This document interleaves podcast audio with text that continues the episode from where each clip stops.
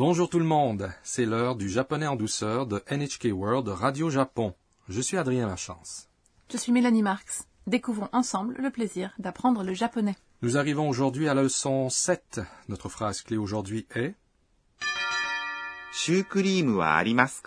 Littéralement, est-ce qu'il y a des choux à la crème? Avez-vous des choux à la crème? Le personnage principal de notre sketch est Anna, une étudiante internationale originaire de la Thaïlande. Aujourd'hui, Anna se trouve dans une pâtisserie en compagnie de Sakula. Écoutons maintenant le sketch de la leçon 7. La phrase clé du jour est Est-ce qu'il y a des choux à la crème? Avez-vous des choux à la crème?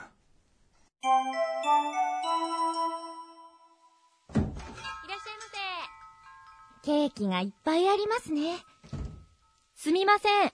シュークリームはありますかはい、こちらです。シュークリームを二つください。Nous allons maintenant vous expliquer ce sketch.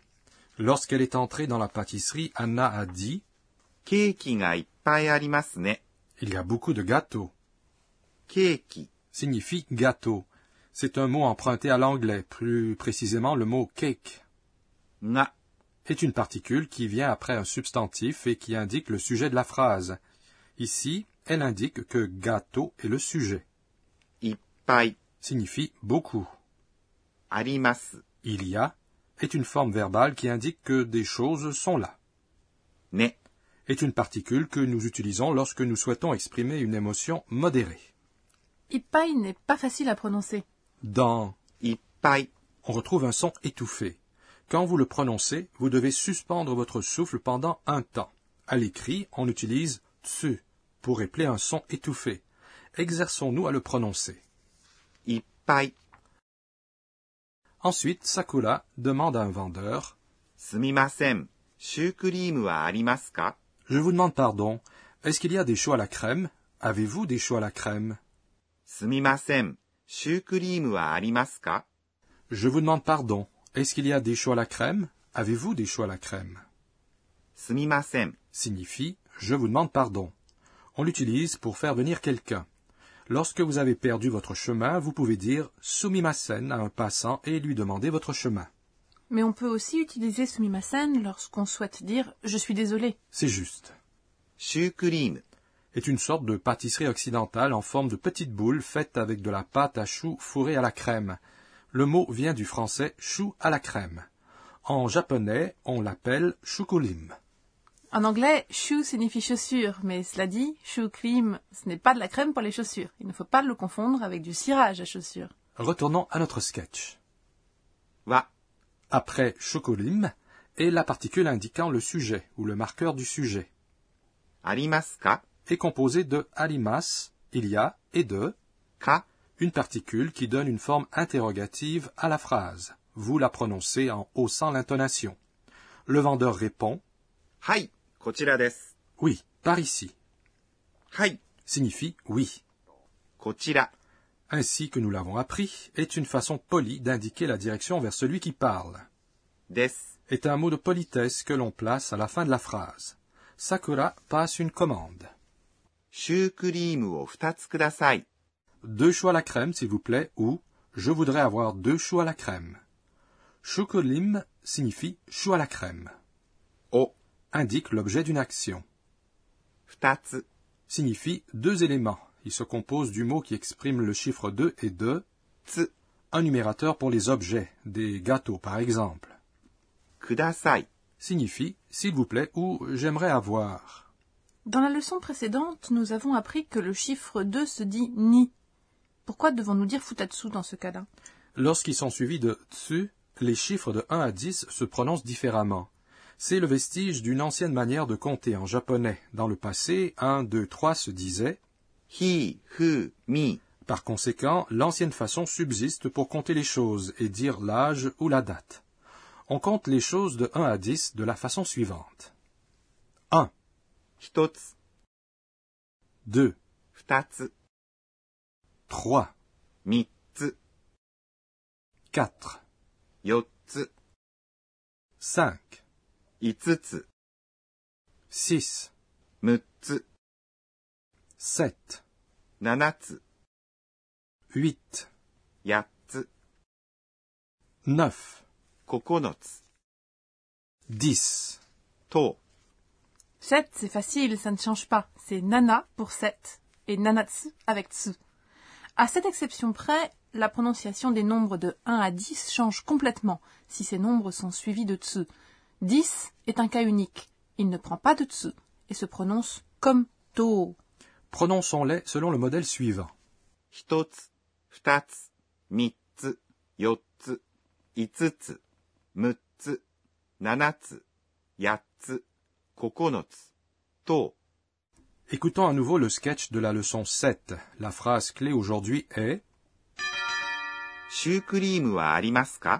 Est-ce qu'il y a des choux à la crème? Avez-vous des choux à la crème?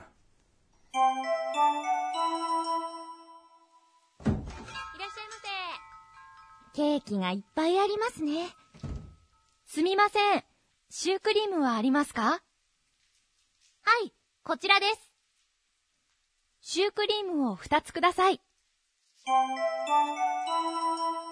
Passons maintenant à notre rubrique intitulée Enseignez-nous, professeur. La responsable de cette émission, la professeure Akane Tokunaga, nous enseigne le point d'apprentissage du jour. Adrien, comment utilise-t-on le verbe arimas Eh bien, interrogeons notre professeur.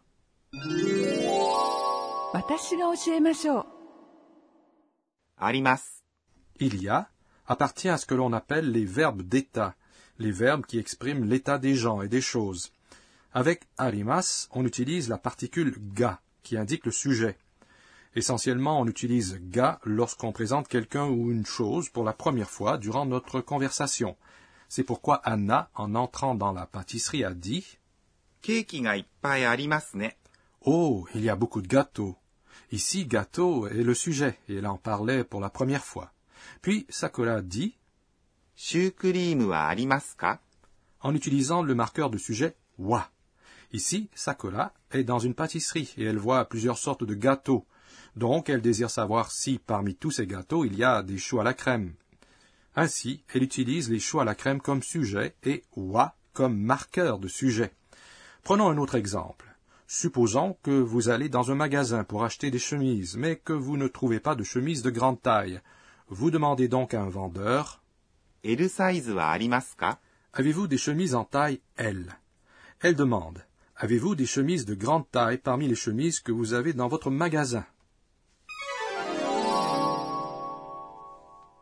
C'était notre rubrique Enseignez-nous, professeur.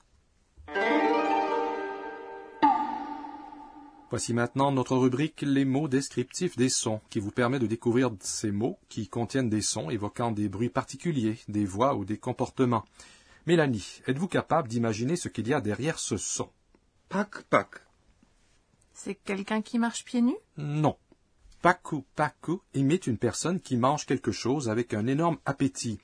Le mot suivant décrit également une personne qui mange. Mogu mogu. Mogu mogu? Mogu Mogu décrit quelqu'un qui mâche la nourriture sans ouvrir la bouche. Je vois.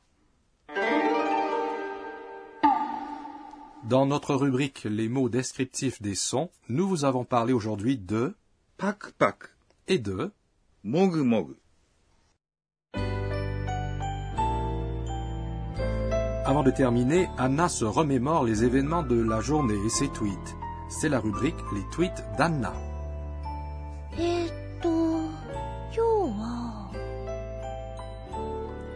kudasai est une expression utile. Si je montre du doigt quelque chose que je souhaite acheter et que je dis Koreo kudasai, celui-ci s'il vous plaît, je peux l'acheter même sans savoir le dire en japonais. La leçon 7 vous a plu? Notre phrase clé aujourd'hui était Avez-vous des choux à la crème? La prochaine fois, nous verrons comment Anna se débrouille en classe. Soyez au rendez-vous pour cette prochaine leçon.